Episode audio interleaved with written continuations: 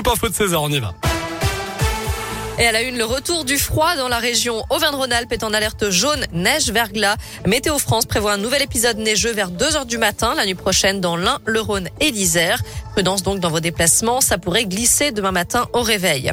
La surveillance par hélicoptère d'une manifestation à Lyon le 20 mars 2021 était illégale. Le tribunal administratif de Lyon a annulé la décision de la préfecture du Rhône d'utiliser un appareil de la gendarmerie pour surveiller cette manif contre la loi de sécurité globale.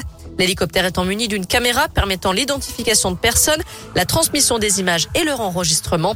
Des données à caractère personnel qui ne doivent être traitées seulement en cas de nécessité absolue, même si aujourd'hui cette nouvelle loi autorise désormais la préfecture à avoir recours à ce genre de surveillance.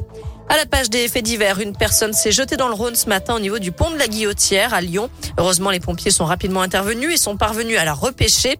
Âgée de 70 ans, elle a été transportée à l'hôpital Saint-Joseph.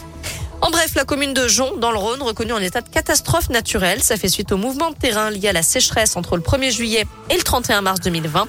Les sinistrés ont 10 jours à compter d'aujourd'hui pour contacter leur assurance en vue d'une indemnisation.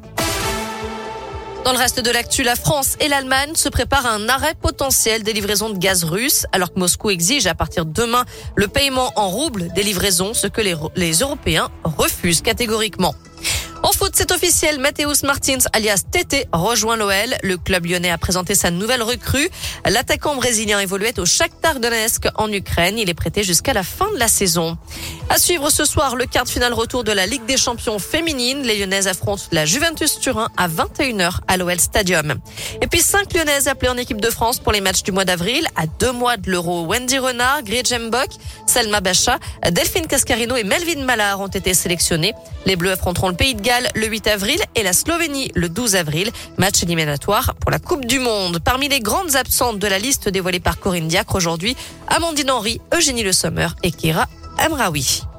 Enfin, Isabelle Huppert, Vanessa Paradis et Laetitia Casta sont nommées au Molière. La prochaine cérémonie de récompense du théâtre français se tiendra le 30 mai prochain au Folies Bergères à Paris. Soirée animée par l'humoriste Alex Vizorek et diffusée sur France 3. Direction radioscoop.com Noémie avec la question du jour. On reparle des températures Ah. hivernales. Redoutez-vous l'épisode de gel Eh bien, 67% d'entre vous répondent oui.